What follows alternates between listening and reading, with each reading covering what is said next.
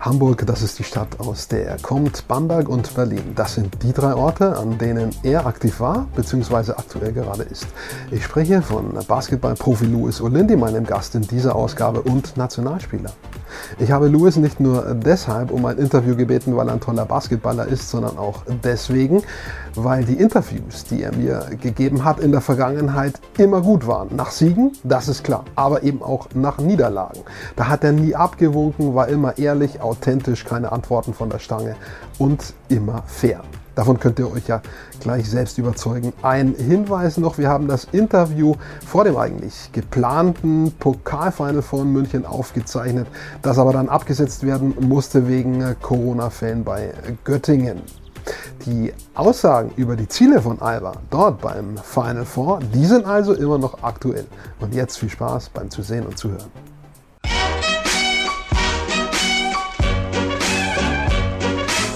Bin schon ganz lange hinter dir her. Das war nicht ganz leicht, ein Termin-Match zu finden.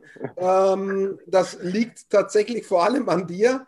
Ähm, ich äh, kann ja mal kurz euren Spielplan beschreiben. Äh, ihr habt ganz einfach äh, bei 18 Mannschaften in der Liga äh, sind das 34 äh, Ligaspiele muss ich aufpassen, mathematisch. Genau, 34. Viele Teams ja. Da habt ihr genauso Hin- und Rückspiel. Äh, dadurch sind wir schon bei knappen 70 Spielen. Dadurch ergibt sich äh, mhm. Äh, noch der Zusatzpokal. Da seid ihr im Final Four. Dazu werden noch die Playoffs kommen. Soweit sind wir noch nicht. Aber am Ende ergeben mhm. in so einer Saison, und das finde ich krass, wenn man sich das einfach mal äh, auf der Zunge zu gehen lässt, äh, wenn ihr sehr weit kommen solltet und letztes Jahr war Albert Doublesieger, äh, dann kommen da irgendwie um die 80 Spiele zustande. Hängt eben davon ab, äh, wie ja. man die Playoffs spielen muss und wie viele Spiele man braucht, um eine Runde weiterzukommen. Also schon, da kann sich jeder Fußballer kann sagen, ich habe einen einfachen Job. nee, das stimmt schon. Das sind sehr, sehr viele Spiele. Und das war die letzten Jahre eigentlich nie so. Und durch die neue, das neue Euroleague-Format und vor allem jetzt auch durch die einfach die zeitliche Begrenzung mit Olympia jetzt im Sommer, dass du alles wirklich dann in den Monaten fertig bekommen musst. Ähm, und natürlich auch mit dem Saisonstart durch Corona ähm, sind das sehr, sehr viele Spiele in einer sehr kurzen Zeit. Und das ist, äh, das ist sehr, sehr anstrengend, macht aber auch viel Spaß, muss man sagen. Ja. Also ich habe auch Sport gemacht, aktiv. Ich habe immer lieber gespielt als trainiert. Ich denke, das geht eigentlich fast jedem so, der aktiv ist, dass er lieber sozusagen, ja, wirklich halt um, um Tore spielt oder Körbe, äh, als äh, sich äh, mhm. Spielformen ja, ja. beim Training anzuhören. Aber äh, das ist ja. ja. schon rein zeitlich kaum noch unterzukriegen, ein vernünftiges Training aufzubauen, weil zwischen Spielen gibt es ja auch noch Reisen und äh, ja, das ein oder andere, ja. einen Sponsortermin oder vielleicht auch mal die ein oder andere medizinische Behandlung, ja. also ein ordentliches Training zu machen, wird schwer, nehme ich an. Ja. ja, ja, auf jeden Fall. Es ist sehr, sehr schwer. Wir haben ab und zu dann mal zwei, drei Tage, wo wir nicht spielen, wo man dann mal ein, zwei Trainings einbauen kann. In der Regel ist es, äh, ja, kann nicht wirklich intensiv sein, auch nicht wirklich lang. Ich würde sagen, wir sind sogar relativ viel in der Halle dafür, dass wir so viel spielen, ähm, weil dem Trainer sehr, sehr wichtig ist bei uns, weil er halt ein riesen, ja, er weiß halt sehr, sehr viel vom Basketball und das ist halt sein Ansatz, durch Training werden. Ähm, daher machen wir schon relativ viel dafür, dass wir so viel spielen, aber so viel kriegst du nicht unter, wie du schon gesagt hast. Und ähm, ja, man braucht einfach auch seine Zeit, um mal ein bisschen runterzukommen, ähm, auf den Körper aufzubauen, dann äh, ja, bleibt da nicht mehr so viel Zeit übrig. In der übrigen Freizeit, die du dann noch hast, äh, bist du dann einer, der sich trotzdem noch mit äh, Basketball auch beschäftigt, äh, Social Media mäßig oder im, im, Fernsehen? Oder sagst du, ich bin dann froh, wenn ich mal kein Interview machen muss? ähm, nee, doch, ich, ich bin schon auch sehr Basketball begeistert, gucke auch viel Basketball, vor allem aber auch generell Sport einfach. Ähm, ja, ich gucke sehr viel Sport. Ich muss aber sagen, dass es dieses Jahr, ist mir letztens aufgefallen, dass ich dieses Jahr weniger Basketball gucke als letztes Jahr, was einfach daran liegt, wie du schon gesagt hast. Also man spielt, spielt, spielt, ist dann mal zwei Tage zu Hause und dann ähm, ja, will man vielleicht auch einfach mal was anderes machen, über was anderes nachdenken und den Kopf einfach mal frei bekommen. Da muss man sich dann nicht wieder abends noch ein Spiel angucken. Ähm, aber also ich bin ein großer Basketball-Fan. Von daher reizt es mich natürlich auch, wenn mal so ein Top-U-League-Spiel läuft ähm, was ja fast jede Woche ist, da es einfach diese Saison sehr viele gute Teams gibt, ähm, reizt es mich natürlich schon und da kann ich dann auch, äh, ja, fällt es mir dann oft schwer, den Fernseher dann noch auszulassen. Jemand, der aus dem Eishockey-Bereich kommt, hat zu mir gesagt, das Schöne an Corona ist, dass du jetzt jeden Tag Eishockey schauen kannst, weil die Termine so gedrängt sind, dass halt jeden Tag ein Spiel ist. Ähm, das ist im ja. Basketball nicht viel anders. Äh, irgendeine Mannschaft spielt immer, entweder in der Euroleague, mhm. in der BBL oder im Pokal. Ähm, hängt halt mhm. davon ab, wenn man auch als Zusehender mehrere Teams mag. Also man kann eigentlich nahezu jeden Tag ein Spiel sehen. Insofern äh, gibt es hier keine Unterfütterung nehme ich an.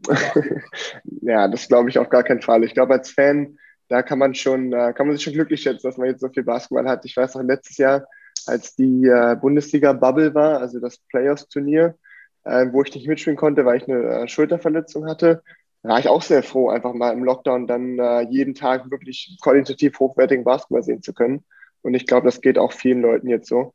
Ähm, wenn der Alltag jetzt vielleicht ein bisschen trist ist im Moment, weil man nicht so viel machen kann, keine Freunde treffen kann, ähm, ja, nicht weggehen kann abends. Ich glaube, da freut sich jeder oder jeder, der Basketball-Fan ist, ähm, auch darüber, dann irgendwie ja, fast jeden Abend mal ein gutes Spiel angucken zu können und einfach ja, auf andere Gedanken zu kommen. Das wäre die Freizeitfrage. Ihr müsst da unglaublich diszipliniert sein. Letztendlich natürlich wie alle anderen auch. Aber ähm, wenn jetzt du oder einer von euch im Team sich infiziert, äh, dann bedeutet das äh, starke Konsequenzen. Ihr seid zwei Wochen raus aus dem Spielgeschehen ähm, mhm. und am Ende geht es um Geld und um die Gesundheit. Ähm, wie gehst du selber damit um, mit dieser Belastung Corona? Ähm, auch in der Freizeit dann halt mal nicht einfach rausgehen zu können, sondern da auch mhm. nicht nur am Platz im Sport diszipliniert zu sein, sondern dann eben auch daneben. Mhm. Ja, klar, das ist, äh, ist eine Herausforderung. Also ich glaube, jeder Sportler liebt es einfach mal zwischen den Spielen, zwischen den Trainings seine Freunde zu sehen, ein bisschen abzuschalten, ähm, wirklich auf andere Gedanken zu kommen.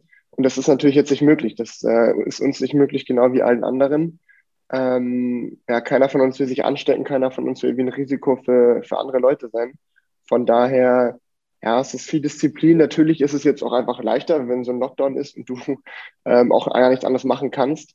Ähm, aber ja, diszipliniert zu sein, seine Freunde nicht zu treffen, ist schon, vor allem jetzt bin ich nach Berlin und das sind zweieinhalb, das sind zwei Stunden nach Hamburg mit dem Zug, also von Tür zu Tür fast zwei Stunden.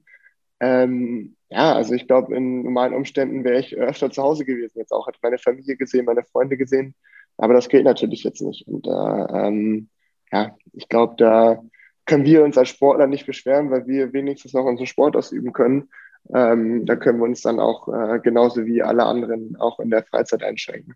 Was natürlich, ja, tut weh und es nervt, aber es ist, äh, gehört leider dazu. Ich glaube, du hast mit allem, was du sagst, das ganz gut auf den Punkt gebracht. Das geht allen so. Und mhm. wir sehen ja so langsam Licht am Ende. Also mir geht es so und hoffe, dass das Licht auch immer heller wird und nicht wieder dunkel, ja. weil halt irgendwie ja, ja. Impfstoff nicht da ist oder so. Ähm, hoffen wir, dass der Weg langsam bergauf geht. Ähm, ja, genau, genau warum ich äh, auch so scharf drauf war, mit dir zu sprechen. Ähm, was ich mir gemerkt habe, wir kennen aus, uns aus Bamberg, da hast du gespielt äh, und du warst immer ein sehr guter O-Tongeber, das habe ich mir gemerkt. Ob Sieg oder Niederlage, ähm, klar, nach einer Niederlage geht keiner gern ans Mikrofon, aber du bist eben ja. hin, du hast nicht abgewunken ja. und man ja. konnte dir, und das fand ich gut, dann auch ansehen, dass ihr verliert habt und du hast auch so geantwortet. Das fand ich gut. Ähm, ist, ist das, wo, was, worauf du achtest, auch dann wirklich authentisch zu sein oder ist das automatisch? Ähm, warum ist das so? Ich meine, es gibt ganz viele Sportler, äh, die geben da Standardsitze ab. Ja? Und ich, bei mir ja, ist es hängen geblieben, ja. dass eben bei dir nicht der Standardsatz kam, gerade eben okay. nicht in der Niederlage. Ja. Ähm, ja, freut mich natürlich zu hören, dass es authentisch rüberkommt. Ich glaube, es ist einfach, also man ist natürlich genervt nach einer Niederlage und man will nie verlieren. Ähm, aber es hat natürlich auch immer Gründe und ich glaube, ähm, ich bin auch ein großer Sportfan, hasse es auch, wenn dann irgendwie die Leute vor dem, vor dem Mikrofon stehen und wieder das Gleiche sagen. Und ich glaube, natürlich kann man nicht immer alles preisgeben, was man fühlt und natürlich muss man sich auch ein bisschen zurückhalten. Aber es gibt, es gibt ja Gründe dafür und solange das alles im professionellen Rahmen ist, glaube ich, kann man das auch erläutern und das ist doch, ich glaube, das ist, tut einem selber Team gut, das zu hören und auch auszusprechen.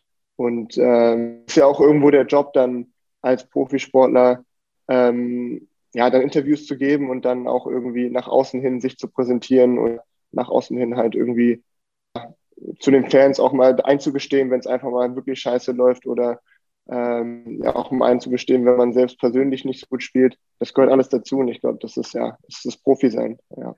Wie reflektiert kann man sein? nach einer Niederlage, gerade wenn sie knapp ausgefallen ist, wenn vielleicht die ein oder andere ja. strittige Entscheidung dabei war. Ähm, manche kriegen das sehr gut hin. Du hast es gut hingekriegt zum Beispiel, eben das habe ich mir gemerkt. Äh, aber wo ist dann auch ein Ende äh, mit der Reflexion, äh, weil halt irgendwo auch die Emotion vielleicht siegt? Ja, ja klar, na klar, wenn du vor allem knappes Spiel hast, was du vor allem auch gewinnen solltest eigentlich, wo du mal gegen Gegner spielst, den du eigentlich schlagen musst, dann ähm, sind natürlich hoch und dann äh, muss man vielleicht einfach mal zwei, drei äh, Minuten durchatmen und dann einfach, ja, einfach ein Profi sein und dann das Interview geben. Natürlich ähm, ja, ist man dann dem Reporter natürlich auch dann dankbar, wenn er es irgendwie kurz hält oder nicht nochmal in die Wunde rein, reinbohrt.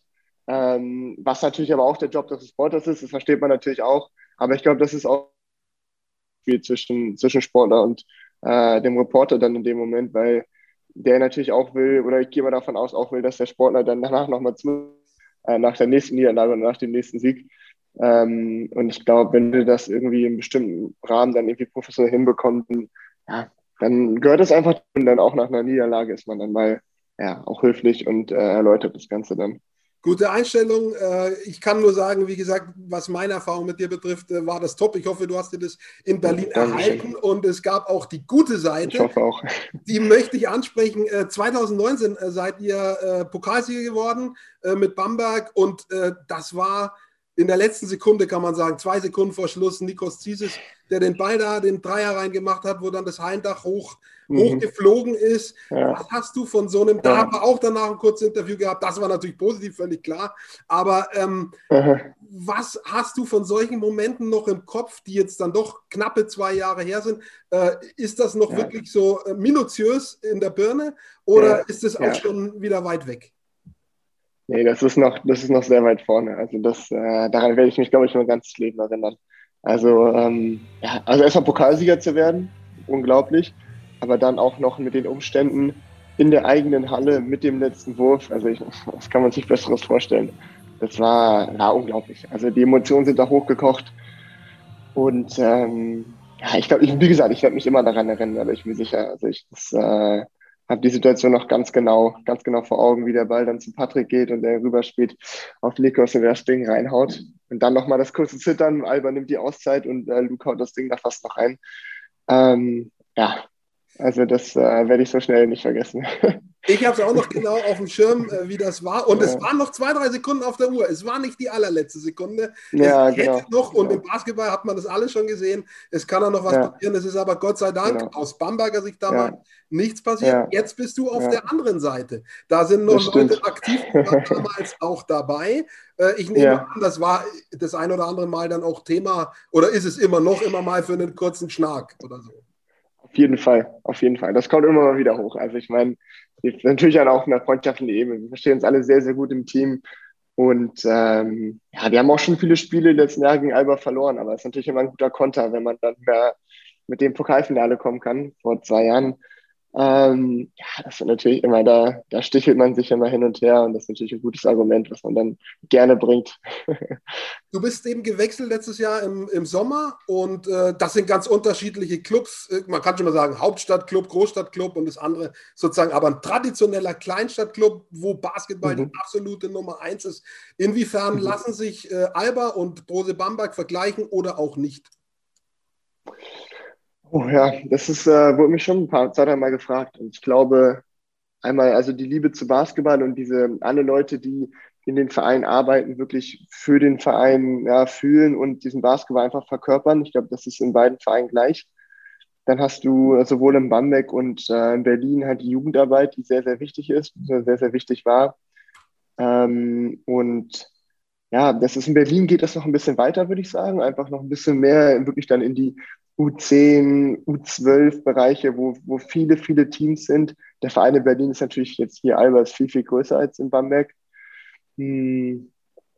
Aber ich glaube, man hat in beiden Vereinen, man, man spürt diese Tradition. Also jetzt in, äh, in Bamberg eher ja, kurz- beziehungsweise mittelfristig in den letzten zehn Jahren. In Berlin natürlich auch Erfolge in den letzten zehn Jahren, aber dann auch noch ja, die unglaubliche Dominanz in den, in den Jahrzehnten davor ähm, die du vielleicht in Bamberg nicht auf diesem Level hattest. Aber ja, also es ist äh, viele Ähnlichkeiten, aber wie gesagt auch ein bisschen, bisschen Unterschiede. Ich habe jetzt noch nicht so viel von dem Verein kennenlernen können durch Corona, noch nie in der Halle wirklich gespielt, dann auch als, Heim, als Heimspieler äh, vor den Fans der Mercedes-Benz Arena kann ich natürlich jetzt nicht vergleichen. Ähm, aber ich bin mir sicher, dass es auch ein Riesenerlebnis ist, wenn das Ding mal voll ist, genau wie in der Bros Arena, äh, wie es jedes Heimspiel einfach ausverkauft war und einfach eine richtig geile Stimmung. Und was natürlich auch ein bisschen schwer ist, in dieser Corona-Zeit nachzuvollziehen. Ich habe es angesprochen, du hast es angesprochen. In Bamberg ist Basketball die absolute Nummer eins. Das heißt, wenn du da auf die ja, Straße ja. gegangen bist, hat sofort jeder gewusst, das ist Louis. Mhm. Das ist in Berlin mhm. tatsächlich ein bisschen anders, äh, weil es halt ja, logischerweise die Hertha gibt, Union gibt, es gibt Eishockey. Also mhm. es gibt eine ganz andere Konkurrenz äh, an Veranstaltungen, an Sportveranstaltungen. Das ist wahrscheinlich im Moment gerade irgendwie schwer auch aufzuspüren, äh, wie da ähm, die Stellung von Alba in der Stadt ist, weil man ganz einfach mit nicht so vielen Leuten sprechen kann. Ja, genau. Also ähm, noch nicht so viel erlebt von der Stadt, noch nicht so viel gesehen, wie Basketball Rolle spielt, aber wie du schon sagst, es wird nicht das gleiche sein wie in Bamberg. Äh, ist natürlich viel, viel mehr Anonymität hier in Berlin, auch als Sportler, glaube ich, aber auch als Hertha-Spieler und Unionsspieler. Ich glaube, natürlich werden die viel, viel mehr erkannt als wir, aber ich glaube auch, dass die einfach mal essen gehen können, ohne dass sie jemand erkennt, einfach weil Berlin so groß ist, so viele Menschen in Berlin sind. Und es gibt auch viele Menschen, die äh, Sport einfach überhaupt nicht interessiert. Also ich meine, es gibt so eine große Kunstszene hier, Musikszene in Berlin. Ich glaube, da gibt es viele Leute, die sich auch ja, bei den Hertha-Spielern umgucken und denken, ich will das jetzt. Also ähm, aber ich glaube, dass diese Anonymität hat natürlich Vor- und Nachteile. Also dann einfach mal in die Stadt zu gehen, ohne angesprochen zu werden, ist natürlich auch schön, aber in Bamberg hatte man immer das Gefühl, es war nicht penetrant, sondern es war einfach, war schön irgendwie, dass die Leute ja einfach anerkannt haben. Und das war so eine Bestätigung für die harte Arbeit, die man, die man macht, wenn sie dann nach einem guten Spiel zu einem gesagt haben, hey Luis, cooles Spiel, können wir ein Foto machen. Da hat man sich natürlich dann immer gefreut. Ähm, aber ja, also mal hier in Berlin. Ich bin mal gespannt, wie es ist, aber ich glaube, das wird viel, viel weniger sein, als wenn jemand dann erkennt, ja. Es wird aber auch wieder kommen, eben hoffen wir im Herbst schon, dass wieder äh, Fans in den Hallen ja. möglich sind. Und dann hast du quasi ein mhm. zweites neues Jahr, äh, wo, du, wo du dann weitere Erfahrungen machen kannst. Kommen wir zum Sport. Ja, ähm, ja. Ihr seid quasi in allen Wettbewerben vertreten gewesen, haben wir angesprochen. Meisterschaft Platz zwei. Ich denke, das läuft soweit nach Plan. Pokal Final Four müssen wir gleich kurz klären. Äh, wir zeichnen vor dem Final Four auf. Wenn wir ausstrahlen, ist es schon vorbei. Und Euroleague mhm. äh, wart ihr auch, äh, habt ihr unglaublich gute Spiele hingelegt, aber auch ein paar Niederlagen. Da ist quasi der Schnitt erstmal sozusagen Platz 8. Das habt ihr nicht geschafft. Bayern hat es geschafft als erstes mhm. deutsches Team. Mhm. Äh, wie bist du mhm. mit dem mhm. bisherigen Saisonverlauf zufrieden? Ähm, ja, ich glaube, wie du gesagt hast, also Euroleague Fangen wir mit der Euroleague an. Also ich glaube, wir haben wirklich äh, gute Spiele gehabt. Wir haben äh, viele Verletzte gehabt die ganze Saison über jetzt. Also wirklich auch dann mal mit äh, 10, 11 gespielt. Ähm, ich glaube, dafür haben wir einen guten Job gemacht. Ich glaube, wir hatten viele, viele knappe Spiele, die wir am Ende auch hätten gewinnen können, die wir verloren haben. Ich glaube, äh, das zeigt sich dann auch in unserer Statistik oder unserer Bilanz. Ich glaube, wir haben elf oder zwölf Spiele gewonnen, hatten aber am Anfang der Saison standen wir, glaube ich, mal bei sieben zu sieben oder sieben zu acht. Von daher ähm, ja, haben dann eine, Strecke gehabt, wo wir viele, viele Spiele verloren haben. Was natürlich dann irgendwie auch ein bisschen was wehtut, vor allem wenn es so knappe Spiele sind. Aber ich glaube, wir haben äh, uns gut präsentiert in jedem Spiel und ja, auch Schritte nach vorne gemacht. Und ähm, ich glaube jetzt zum Beispiel die Bayern, natürlich äh, Respekt, was die abgerissen haben in der Euroleague dieses Jahr oder hoffentlich auch noch äh, weitermachen. Ähm, das haben wir leider nicht geschafft. Ich glaube, das lag einmal daran, dass wir vielleicht nicht so viel Erfahrung haben wie die Bayern oder auch einfach Verletzungspech hatten und äh, die knappen Spiele, die die Bayern dann immer wieder gewonnen haben, äh, leider verloren haben. Und ich glaube, sonst, ähm, ja, Bundesliga sind wir auf Platz zwei, haben jetzt letzten ja, paar Wochen unglückliche Spiele verloren, muss man auch sagen. Zum Beispiel gegen Hamburg verloren, ähm, was, was nicht nötig gewesen wäre auf jeden Fall. Dann haben wir ja, einfach Spiele, auch knappe Spiele gab jetzt gegen Gießen nicht so ganz liefen, wie wir es äh, uns erwünscht haben.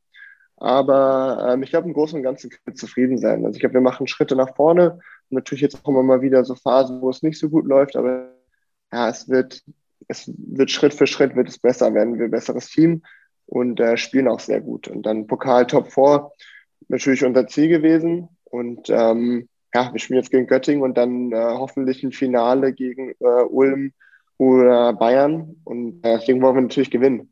Und äh, ja, mal sehen, mal sehen, was das Wochenende, was das Wochenende äh, ja, mitbringt. Aber ich glaube, da können wir nach dem Top 4 können wir dann mal die erste Bilanz ziehen und einfach mal gucken, ja, wie wir stehen und äh, welche Ziele wir bisher erreicht haben. Die letztes Jahr war ja überragend, quasi mit dem Double. Ist das offizielle Zielsetzung, die Titel zu wiederholen? Äh, oder ist es eher so, alles kann, nichts muss? ähm, also unser, ja, ich, also ich glaube, jeder von uns will den Pokal gewinnen und will auch die Meisterschaft gewinnen. Das ist gar keine Frage. Ähm, ich glaube, wir haben eine sehr, sehr gute Chance. Also ich glaube, es gibt starke Teams dieses Jahr wir sind eines der starken Teams. Ich glaube, Ludwigsburg sehr stark dieses Jahr. Bayern natürlich sehr stark. Hamburg macht sich sehr gut jetzt in den letzten, in den letzten Wochen. Ähm, aber wir wollen, ja, wir wollen Meister werden und äh, Pokalsieger. Und ähm, ja, ich glaube, wenn wir das am Ende des Jahres nicht schaffen, sind wir, glaube ich, auf eine gewisse Art und Weise enttäuscht. Aber ja, unser, unser Ziel oder unsere Philosophie im Verein ist natürlich auch, ähm, besser zu werden. Also als Individuum und auch als Team Schritt für Schritt besser werden. Ähm, aber wenn wir ehrlich sind, dann ist natürlich äh, der Pokal und die Meisterschaft auch das Ziel. Hast du das Gefühl, als Louis als Individuum stärker geworden zu sein, jetzt im letzten Dreivierteljahr? Ja, auf jeden Fall. Auf jeden Fall, ich glaube schon. Also ich konnte viel, viel lernen, konnte viele Erfahrungen sammeln. Erste richtige Euroleague-Saison, würde ich mal sagen. Ähm, ja, viel auf dem Feld gestanden und ähm, ja, dann natürlich ein Trainer wie Aito oder der Staff auch um Aito herum, die viel Ahnung haben vom Basketball und einfach auch eine andere Herangehensweise, die man dann lernt und äh, lernt damit umzugehen und die umzusetzen. Und ich glaube, ich bin besser geworden. Also ganz, ganz eindeutig. Und ähm, ja, ich glaube, das spiegelt sich auch im Team wieder. Das Team wird Schritt für Schritt besser. Wir neun haben uns sehr, sehr gut integriert und ähm, lernen Tag für Tag weiter dieses, äh, diesen Spielstil umzusetzen auf dem Feld.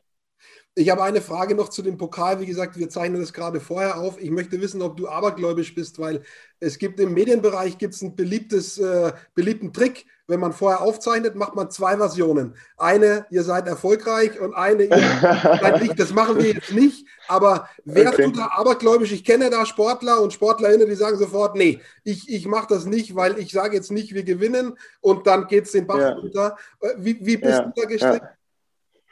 Ähm, ich habe noch nie drüber nachgedacht, aber ich würde es, glaube ich, auch eher ungern machen. Also ich glaube, das ist, äh, man sollte, man sollte das Karma oder das äh, schlechte Glück nicht, ja, schlechte, das, ja, schlechte, das Pech nicht herausfordern. Ich glaube, äh, wir lassen das einfach mal mit der, mit der ehrlichen Version.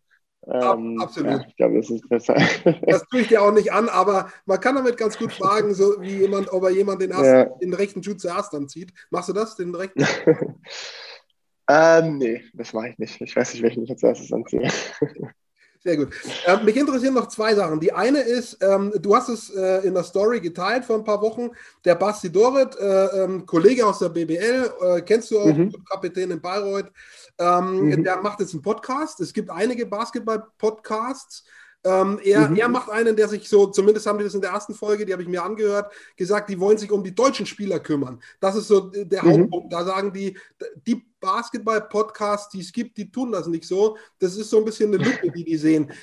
Zweigeteilte ja. Frage. Das geht so ein bisschen das, was ich vorhin schon gefragt habe. In deiner Freizeit, hörst du dir das dann noch an? Hörst du dir auch Basketball-Podcasts noch an? Ähm, und das Zweite eben, äh, findest du, dass sich das lohnt, auch wirklich die deutschen Spieler so in den Fokus zu stellen? Findest du, da gibt es Nachholbedarf? Ähm, ja, ich höre mir gerne was über Basketball an. Also wenn Basti sowas, sowas postet und auch ähm, ja, dafür Werbung macht, dann unterstützt man natürlich gerne und äh, hört sich das dann auch mal an, was er da macht. Und ich glaube schon, dass das irgendwie ist eine coole Sache. Also ich meine, ähm, ja, als deutscher Spieler oder als auch ja, als Basti Doret jemand, ein Gesicht der Liga, einer der Aushängespieler, äh, deutschen Aushängespieler in der Liga, ähm, dann so einen Schritt macht und auch darüber redet. Und wenn er sagt, dass da irgendwie noch Bedarf ist und glaubt, dass er das cool hinbekommt, ist es, glaube ich, eine sehr, sehr coole Sache. Ähm, weil natürlich im Basketball-Podcast oder Basketball-Berichterstattung geht es dann oft ähm, ja, um Basketball generell oder auch viel um ausländische Spieler, die dann ähm, ja, wie es halt ist, meistens, ähm, oder was heißt meistens besser sind, will ich gar nicht sagen, aber vielleicht einfach so ein bisschen mehr, ähm, ja, es gibt, es gibt mehr davon, es gibt mehr gute Amerikaner und ähm, über die sich besser berichten lässt. Oder es lässt sich besser über die NBA berichten, weil da mehr ja, Publicity ist, mehr Geld hinter ist und einfach es vielleicht auch mehr Leute interessiert als die BBL oder die deutschen Spieler in der BBL. Ähm, ich glaube, es ist eine coole Sache, einfach mal so ein bisschen, einfach mal von der anderen, von der anderen Seite ranzugehen und ähm, auch das mal ein bisschen zu beleuchten und Leuten zu zeigen, wie cool es ist. Ja. Und wir hatten noch nie so viele, es lohnt sich, du hast völlig recht, wir hatten noch nie so viele äh, Deutschspieler in der NBA und ich denke, ähm, das geht ja auch immer darum, den Basketball zu verorten in Deutschland. Äh, da ist er immer mhm. im Kampf mit Eishockey und Handball auch. Und da geht es mhm. natürlich auch darum, sozusagen, ja, um, um so ein bisschen auch Stars zu machen, äh, dann einheimische Stars. Und ich denke schon, dass sich das lohnen kann. Wo siehst du den Basketball? Das ist ja immer Thema auch Nationalmannschaft. Es äh, gelingt mhm. im Handball sehr gut, alle unter einen Hut zu kriegen. In der Nationalmannschaft Basketball ist es schwierig, die, die in der NBA sind, auch wirklich nach Deutschland oder zu einem Turnier zu kriegen, hat viele Gründe, oft versicherungstechnische mhm. Gründe, ähm, ja, komplexe ja. Beschreibungen. Aber äh, viele sagen, die Nationalmannschaft müsste ein Zugpferd sein und das funktioniert nicht so mhm. richtig. Deswegen stottert manchmal der Basketball in Deutschland. Wie siehst du das? Ähm, sehe ich ein bisschen anders, muss ich sagen. Also ich glaube, dass der Basketball große Schritte nach vorne macht oder auch gemacht hat in den letzten Jahren. Ähm, ja, immer, immer bekannter würde ich sie das zum Beispiel bei meinen Freunden oder die Freunde meiner Freunde irgendwie, die ähm, auch immer mal wieder gerne dann auf Saison oder sowas die letzten Jahre mal irgendwie ein Spiel, eine Champions League geguckt haben, was vielleicht das höchste Niveau ist, aber einfach, dass da gesehen haben, wo sie normalerweise Fußball gucken oder andere Sportarten und dann auch mal Basketball geguckt haben, sich das mal angeguckt haben. Oder dann NBA-Spiele auf Saison, sogar lange wach bleiben, um sich so ein Spiel anzugucken ähm, wo du dann auch deutsche Spieler hast. Mit Daniel, mit Moritz, mit Isaac, Alsea, äh, natürlich Dennis, Maxi, wer ist noch alles da? Also es werden immer mehr deutsche Spieler, die auch wirklich eine Rolle übernehmen. Und ich glaube, das spiegelt sich dann auch in der, in der Nationalmannschaft wieder, in der Bundesliga wieder. Du hast sehr, sehr starke deutsche Spieler auch in Deutschland hier. Und ähm, ja, ich glaube, dass die, äh, dass die Nationalmannschaft auch eigentlich einen guten Job macht. Also jetzt natürlich mit der WM in China wissen wir alle, es ist nicht so gelaufen, wie es geplant war. Aber ich glaube, dass diese Bereitschaft von den Spielern in der USA auch immer wieder diese Turniere mitzuspielen, also weiß nicht, Dennis ähm, oder Maxi oder Daniel, die dann rüberkommen und sagen, klar, wir haben Bock auf Nationalmannschaft, ist, glaube ich, auch nicht unbedingt selbstverständlich, wenn man sich anguckt, dass die ähm, die, die ganze Saison abreißen. Ich glaube, wir hatten mit äh, Dirk dann äh, die letzten Jahre so viel Glück, wie jemand, also so ein Superstar, der immer gesagt hat, ja, natürlich spiele ich, natürlich spiele ich, dass man das irgendwie als selbstverständlich gesehen hat, ähm, weil er das so rübergebracht hat. Ähm, aber ich glaube, dass es äh, für die nochmal eine riesen Belastung ist, dann auch den Sommer zu opfern und zu sagen, okay, ja, ich spiele 90 Spiele in der Saison, habe die zwei, drei Monate, aber ich mache keinen Urlaub, sondern ich fahre nach Deutschland ins OSP in Heidelberg und mache da die Vorbereitung und äh, bin irgendwie für mein Land und meine Nationalmannschaft da. Das finde ich richtig geil. Und äh, hoffentlich, ja, hoffentlich kommen dann die sportlichen Erfolge dann auch die nächsten Jahre. Da bin ich mir, bin ich mir auch sehr sicher. Ähm, und dann glaube ich, ist es auch was ähm, für eine Nationalmannschaft, die dann auch ein äh, ja, aushängendes Schild ist in Deutschland und das natürlich dann auch wieder äh, Leute zum, zum Basketball führt, wenn man dann sieht, okay, die Nationalmannschaft hat sich zum Beispiel für Olympia qualifiziert, wenn wir schaffen sollten jetzt äh, im Sommer, dann gucken Leute Olympia, gucken vielleicht die Basketballer und äh, Schritt für Schritt und dann, weiß ich nicht, Meisterschaften, Weltmeisterschaften, die natürlich dann auch irgendwie ja, die Medienpräsenz bringen und einfach den, den Sport noch weiter pushen. Ja. Du bist also optimistisch äh, und hast Dennis Schröder angesprochen, der unterstützt zum Beispiel äh, ist da in verantwortlicher Position, finanziert da auch mit äh, in Braunschweig jetzt das Basketball. Mhm. Äh, grundsätzlich mhm. tolles Engagement auf jeden Fall, äh, das in die Richtung geht, die du jetzt gerade beschrieben hast und die sozusagen auch der Basti fordert, äh, Basketball fördern in Deutschland. Mhm. mhm. Ja, ich glaube, es ist eine geile Sache, was der dann macht. Also irgendwie sein Heimatverein zu kaufen, ist natürlich auch mal und dann aber daraus auch wirklich was zu machen, sagen, nee, ich will jetzt nicht so viel Profit wie möglich daraus machen, sondern ich will die Identität aufbauen. Ich will deutschen jungen Spielern helfen, sich zu präsentieren auf ja, Bundesliga-Niveau und äh, dann vielleicht sogar den nächsten Schritt zu machen, wie Karim irgendwie dann vielleicht auch für die NBA interessant zu werden und einfach ja, deutschen jungen Spielern diese, diese Plattform zu bieten. Sehr selbstlos, wie er das macht, ist was sehr Besonderes. Ich glaube, da können wir ihm alle sehr dankbar sein, dass er das macht. Und ähm, ja, es ist schön zu sehen, dass es auch mit äh, ja, ein bisschen mit Erfolg verbunden ist. Ich glaube, Braunschweig hat sehr, sehr gut angefangen die Saison. Jetzt so ein bisschen so im Mittelfeld jetzt, ähm, aber auch große Siege gefeiert, wie jetzt auch gegen Bayern. Ähm, es ist, ist cool zu sehen, dass da sowas, ähm, ja, dass so ein Konzept da ist und auch äh, erfolgreich ist. Ich habe noch einen äh, Blog, Themenblock Hamburg. Äh, ich fand es spannend. Ich hätte nie gedacht, dass das nochmal sozusagen so einen Dreher kriegt. Ich habe vor ein paar Jahren eine Sendung gesehen, äh, die hat sich eigentlich erstmal gar nicht mit Basketball beschäftigt, ging um Stadtteilentwicklung in Hamburg. Und äh, mhm. da ging es äh, um, um deinen früheren Club da, der da eine integrative mhm. Wirkung hat äh, und ein bestimmtes mhm. Projekt äh, auch erzählt und versucht mhm. umzusetzen. Und das wurde, das war Teil in dieser Doku über diesen Stadtteil. Und wahrscheinlich bist du sogar in diesem Film durchs Bild gelaufen. Ähm, das war aber nicht dieser Starting Five, äh, nicht, dass wir okay. das wechseln, sondern das war eine, okay. eine öffentlich-rechtliche äh, Reportage über einen Hamburger Stadtteil. Okay. Und ich finde es jetzt mhm. spannend, sozusagen, dass ich mit dir spreche, der ein Teil dieses Clubs war. Ähm, das ist ja. eine spannende Entwicklung, die das genommen hat. Was mich jetzt mal interessiert, können wir gleich noch drüber sprechen, über den Club, aber über diesen Stadtteil, in dem das stattfindet, das wurde so ein bisschen, erinnere ich mich in diesem Film, als sozialer Brennpunkt Brennpunkt geschildert. Ist es so? War ja irgendwie dein Hut. Ja, ja, also Wilhelmsburg oder sagen wir mal die Piraten Hamburg, aus denen das Ganze entstanden ist, ähm, ja, die, die Hamburg Towers, ähm, war erst eine JBL-Mannschaft, dann eine MBBL-Mannschaft. Und wir haben immer in Wilhelmsburg trainiert. Und Wilhelmsburg ist ein, ist ein Stadtteil, ja, ich würde sagen, ja, einfach ein Stadtteil, ein großer Ausländeranteil und auch ja, nicht viel Geld da, würde ich einfach mal sagen. Also ähm, ja, Jugendliche, die viel auf der Straße unterwegs sind oder einfach, ähm, ja, einfach, ja, Elternhaus, die vielleicht einfach sozial benachteiligt sind, wenn man das so sagen kann. Und Marvin, unser äh, damaliger Trainer und jetzt der äh, GM von Hamburg, ähm, einfach ein unglaublicher Mensch, der dann gesagt hat, okay, ich ähm, will in diesen Stadtteil bewusst rein und ich will da Basketball irgendwie mit Jugendarbeit, mit Sozialarbeit verknüpfen, irgendwie Kinder versuchen, mit Basketball von der Straße zu holen. So ein bisschen dann mit MBBL, JBL als Aushängeschild, also irgendwie da, wo man hin will. Und ähm, wir Jungs, die dann in der MBBL, JBL gespielt haben, waren gar nicht unbedingt aus Wilhelmsburg, aus dem Stadtteil, ähm, aber kamen dann vielleicht aus den besseren Stadtteilen wie Winterhude oder Eppendorf. Aber ähm, haben dann da, haben dann da trainiert und ähm, dann im Sommer gab es dann Camps mit jüngeren äh, Kindern, auch aus ähm, ja, aus Willenburg dann hauptsächlich, die dann irgendwie durch Basketball, wie gesagt, irgendwie von der Straße ein bisschen gekommen sind und auch irgendwie so diesen Leistungssport äh, für sich entdeckt haben oder ja, einfach Basketball auch als irgendwie Leidenschaft ähm, entdeckt haben und hat dann da Werte vermittelt. Also Respekt, die im Leistungssport oder im Sport sehr wichtig sind, Respekt, Teamarbeit. Und ähm, ja, daraus ist das Ganze entstanden. Und ich glaube, dass äh, in Wilhelmsburg, dann gab es die, die internationale Garten, äh, Gartenschau und die internationale Bau Bauausstellung da. Und daraus ist dann die Halle da entstanden. Da wurde dann irgendwie so der Stadtteil ein bisschen erneuert, ähm, ja, neue Häuser gebaut, ein bisschen, bisschen äh, ja, der Marktplatz da entwickelt und sowas.